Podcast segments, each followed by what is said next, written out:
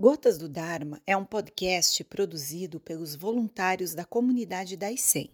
As perguntas a seguir são feitas por alunos durante as práticas virtuais.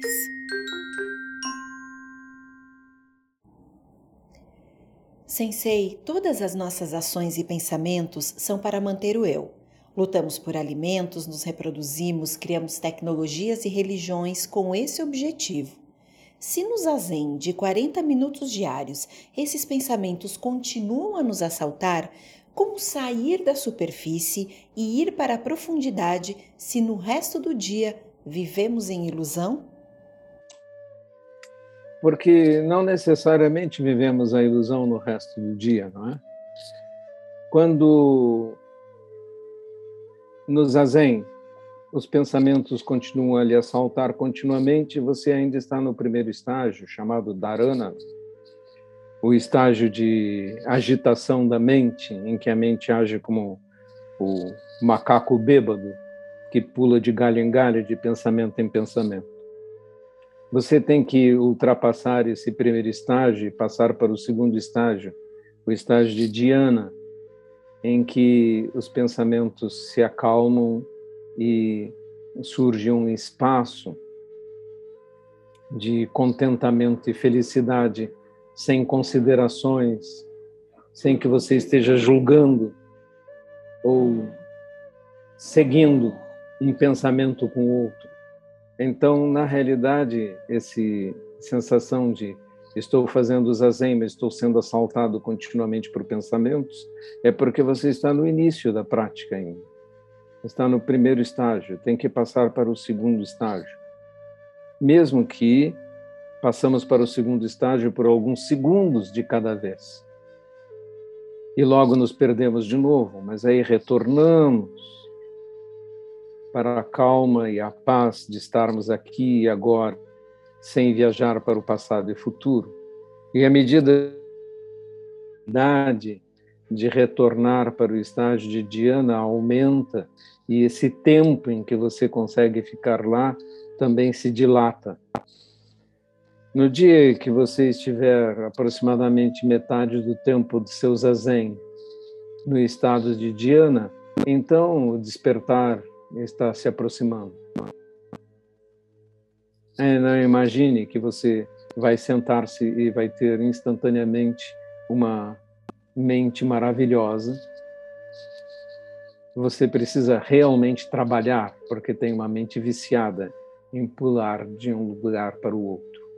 E esta mente atenta ao momento presente e calma e tranquila, ela pode ser levada para as atividades diárias. De modo que a sua prática não é só zazen, a sua prática zazen e todas as práticas diárias.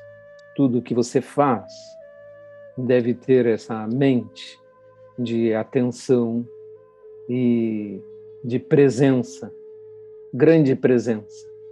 Na realidade, isso me lembra um mestre que eu tive, meu primeiro mestre antes do Zen. Ele era abade do mosteiro de São Bento, na em Salvador. E tivemos uma amizade com que ele era um homem velho e eu era um jovem de vinte e poucos anos, mas ele me privilegiou com essa amizade. E ele me disse uma grande frase naquele tempo, que só fui entender melhor com o Zen. O essencial é tudo que você faz seja feito com grande presença. Mestre, poderia esclarecer a questão do texto autossecreto? Ah, sim, este é um, um tema bastante interessante. Ah, no mundo ocidental, o conhecimento místico muitas vezes ficou empanado em sociedades secretas e o ensinamento era secreto. E mesmo no budismo existem tradições assim, em que há iniciações e o conhecimento de um estágio não é transmitido para o estágio anterior. Você tem que ir passando de grau em grau e no, em um grau você recebe instruções que podem até dizer esqueça o que você aprendeu no grau anterior porque está errado. Isso acontece em, em várias escolas do budismo tântrico e na escola Shingon também, por exemplo.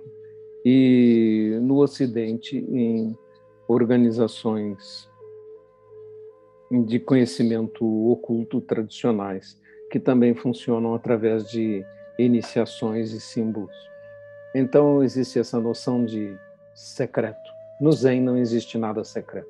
Eu li um texto para vocês de Tao Sim, de 1400 anos atrás. Eu tenho consciência que o texto lido sem explicações é secreto, porque as pessoas leem e não entendem nada. Com algumas explicações, ele fica mais claro.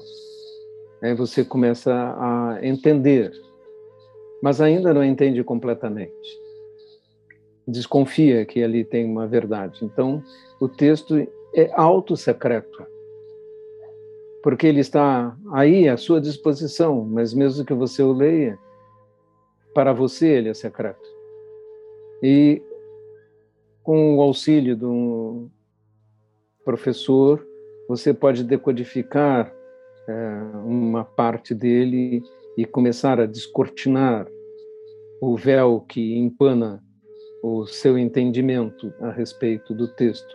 É por isso dizemos esses textos são autossecretos. Monge Gensho, qual a melhor forma de ajustar e lidar com a linguagem na vida cotidiana sem causar estranhamento às demais pessoas?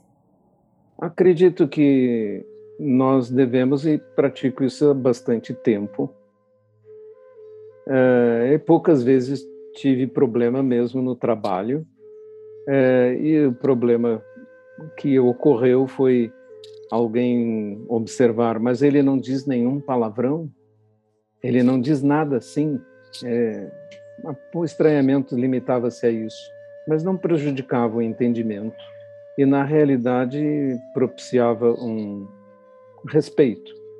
De modo que não vejo nenhuma dificuldade com a linguagem na vida cotidiana, desde que você seja simples naquilo que você diga e não fale de do Dharma em lugares onde não há respeito por ele. Nós devemos falar sobre o Dharma só quando somos interrogados a esse respeito. E não devemos tentar pregar ou ensinar para quem não está procurando. Isso é bastante importante. Seja simples e não haverá problemas. Mestre, é recomendável realizar zazen antes de assistir uma palestra ou conferência importante? Muito recomendável. Sensei, se não temos o livre-arbítrio e estamos sendo arrastados pela correnteza do Sansara, como viemos parar nessa correnteza das ilusões, nessa prisão dos sentidos e da mente? Como e por que viemos? Expansão da consciência? Se não temos o livre-arbítrio, onde está a força de vontade? Onde está a nossa fé? Acho que precisa uh, ler mais a respeito do Zen para, e, e do budismo para ficar mais claro porque as perguntas estão misturadas com crenças anteriores, não é? Por exemplo, no budismo a questão fé não se coloca. Onde está a nossa fé? Você não precisa ter fé em mim. A única coisa que peço para meus alunos é que tenham a confiança de que vale a pena ir tentar fazer a prática do zazen. E depois você pode questionar e perguntar o que quiser também. Você pode duvidar. O Zen está baseado na grande dúvida, não na grande fé. Buda mesmo disse: Não acreditem em mim, testem, experimentem. É a mesma coisa que eu posso dizer. Não acreditem em mim, testem, experimentem. Tentem compreender os ensinamentos, mas não existe nenhuma obrigação de sentirmos fé, nem nenhuma nenhum elogio à fé em si, é uma confiança irrestrita. Você tem que ter uma mente perqueridora realmente para dissolver suas ilusões com as respostas que ouvir. E o meu encargo é tentar dar as respostas. Como e por que viemos? Essa pergunta implica que existe um eu viajando, indo e vindo. E se você acredita que vai ou vem, está muito enganado, porque não existe ir e vir de nenhum eu. Nós somos apenas manifestações kármicas. Não somos eus que estão indo e vindo. Questão do livre-arbítrio. Né? O livre-arbítrio é um engano dizer que o homem tem responsabilidade por tudo, porque na realidade ele é muito condicionado por muitas circunstâncias. Mas, em alguns momentos, nós temos capacidade de tomar algumas decisões. Nós podemos decidir praticar, por exemplo. A imagem é como se fosse um rio, de vez em quando tem um remanso e você pode sair do rio até, mas a maior parte do tempo você está sendo arrastado pela correnteza.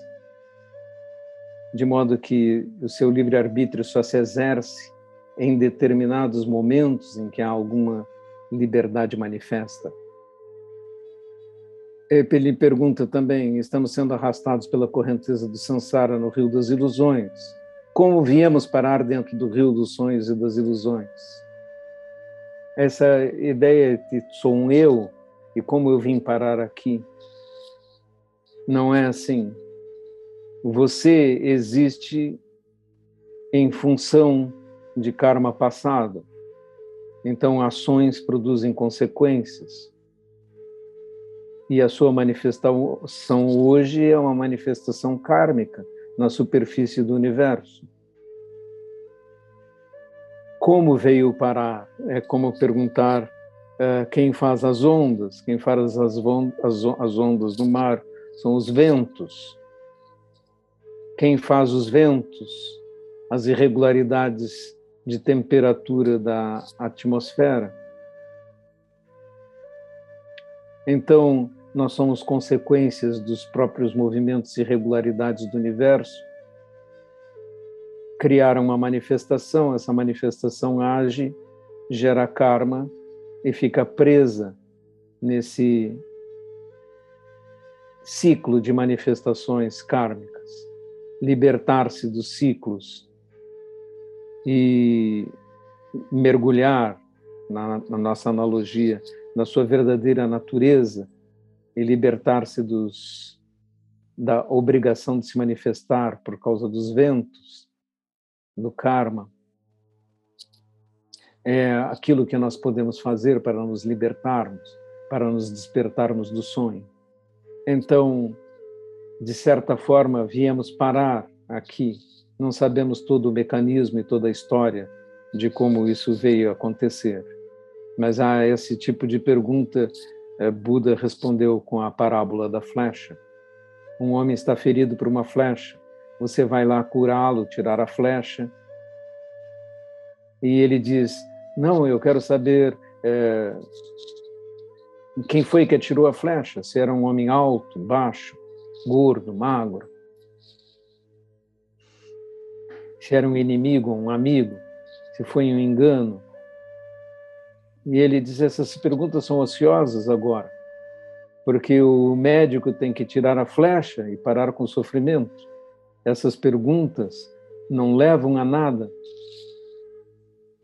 porque a urgência agora para o homem é libertar-se do seu sofrimento, não fazer investigações sobre as razões pelas quais veio parar aqui.